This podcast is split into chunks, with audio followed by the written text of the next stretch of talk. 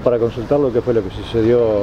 en esta dirección. ¿Qué tal? Buenas noches. Sí, mira, hace aproximadamente unos 40, 50 minutos tomé conocimiento por el jefe de comisaría primera, el comisario Martínez, de bueno, que habría una persona del sexo femenino fallecida en este domicilio de calle 1 entre 20 y 20, perdón, 24 y 22 y efectivamente constituido en el lugar se ha corroborado de que hay una mujer que se estableció, tiene 57 años de edad y que presentaba unos problemas de, de salud, la cual fue hallada sin vida en el dormitorio principal.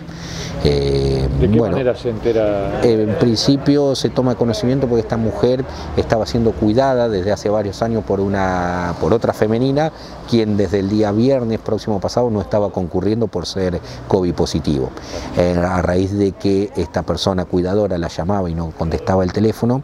eh, se contacta con, con, un familiar para que se hiciera presente en virtud de esta situación, ¿verdad? Y cuando viene esa otra persona a, tomar contacto con,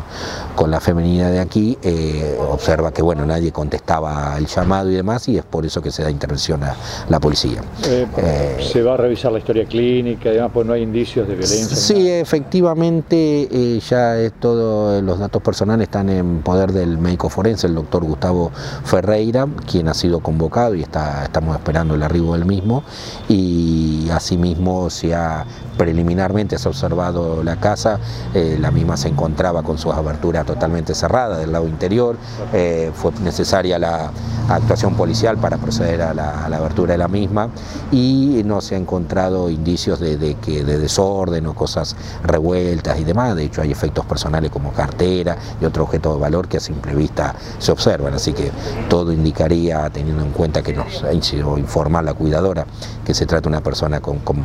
diversos problemas de salud que eh, la causa de la muerte pueda vencer a esto. ¿sí? Eh, doctor, de lo que han podido observar, ¿llevaría horas o días? A ver, mm, eso va a depender de la autopsia, lo sí que, tenemos que la última persona que se comunicó con ella fue la cuidadora el día viernes, que ya el día sábado eh, intentó esta mujer informarle que no iba a poder venir a cuidarla porque había sido COVID positivo y desde ahí hasta el día de la fecha no se había tenido contacto con la señora.